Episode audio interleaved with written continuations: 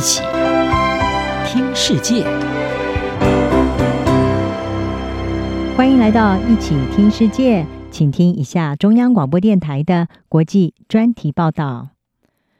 今天的国际专题要为您报道的是，在新盟友以色列和老对手伊朗之间，阿联要走中间路线。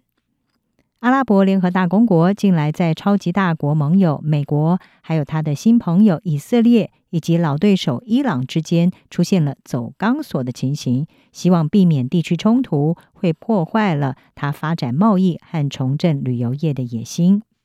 阿联近来在外交上显得是相当的繁忙，包括阿联的阿布达比邦王储穆罕默德，他十二月十三号和以色列总理班奈特进行了历史性的首度公开会晤。而在这之前，阿联派出了高层的国安顾问塔赫农访问了德黑兰，期间又和伊朗的最高国家安全委员会的首长夏卡尼以及伊朗总统莱西会面，并且还邀请莱西走访阿联。接着，阿联还在十二月的稍后接待了美国的访问团。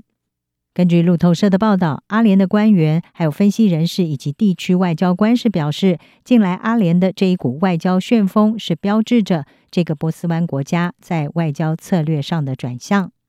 在过去十年介入从也门到利比亚的一系列区域冲突之后，阿联现在正在退出军事冒险主义。阿联的资深官员加尔加西，他告诉华府智库阿拉伯波斯湾国家研究所，他说呢，我们需要避免一场将会卷入美国以及区域国家的重大冲突。他表示，我们的利益是不惜一切代价尝试避免它。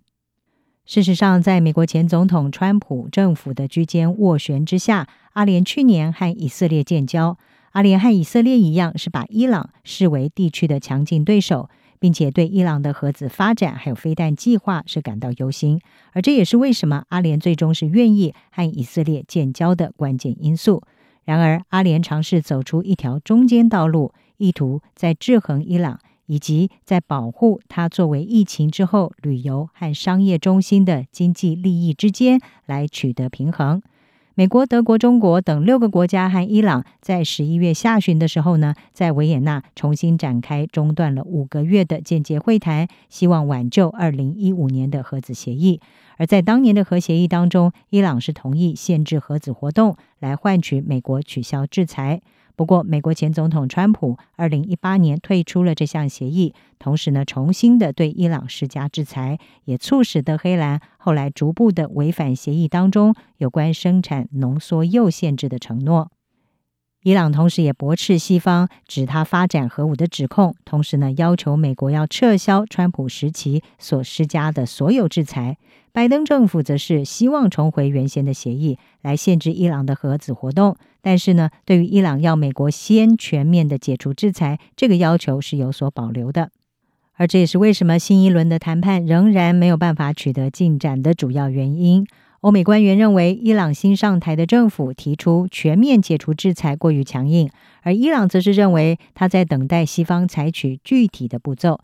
对此，阿联的新旧盟友美国和以色列最近在言辞上已经加大了对伊朗的施压，表示如果挽救二零一五年核协议努力失败的话，可能会产生经济和军事上的后果。在此情况之下，阿联的态度则和他的这两位盟友有所不同。阿联政治分析师阿布都拉他是说，现在是缓和局势的时候了，而不是升级。他说，如果以色列在这种情绪中，我们不会同样的这么认为。阿联的立场自然也受到视伊朗为地区最大对手的以色列密切关注。耶路撒冷邮报就引述耶路撒冷外交消息人士的话报道，尽管阿联一向采取反伊朗的路线，但是伊朗是他们的邻国，也是一个大国，所以阿联需要玩混合游戏，来谨慎的保持经济联系。以色列阿拉伯关系专家阿尔沙雷夫则是把阿联派出高层走访德黑兰放到更广泛的背景下分析。他认为，阿联高层国安顾问塔赫农在最近访问卡达和土耳其，这些是近年来常和这个国家关系紧张的国家。阿尔沙雷夫他是说，阿联正在确保和地区的重要角色要保持好关系，以减少紧张，并且达成和平。前以色列外交部官员高德则是认为，阿联派出高层访问伊朗是显示，阿联在为应对未来美国对中东地区减少支持和干预做出准备。事实上，美军今年八月仓皇的撤离阿富汗的画面是深植人心。尽管拜登政府积极的希望要重新加入核协议，但是呢，许多美国的中东盟友都被当时混乱的撤军所震撼。高德指出，部分的波湾国家，特别是来自阿联的观察人士，感受到了美国的一些弱点。他补充说，他们的感受是美国正在离开中东，而这也是伊朗一直不断提到的。阿尔沙雷夫说：“虽然美国在中东的角色很重要，但是这不表示波湾国家永远要扮演这个区域中的次要角色。”他指出，目前波湾国家正对当前的情势进行评估，并且发展出一套观点，而阿联在策略上会对他的盟友保持透明，而美国人也知道这可以维持区域稳定。以上专题由央广编译，张雅涵撰稿，还静静播报。谢谢您的收听。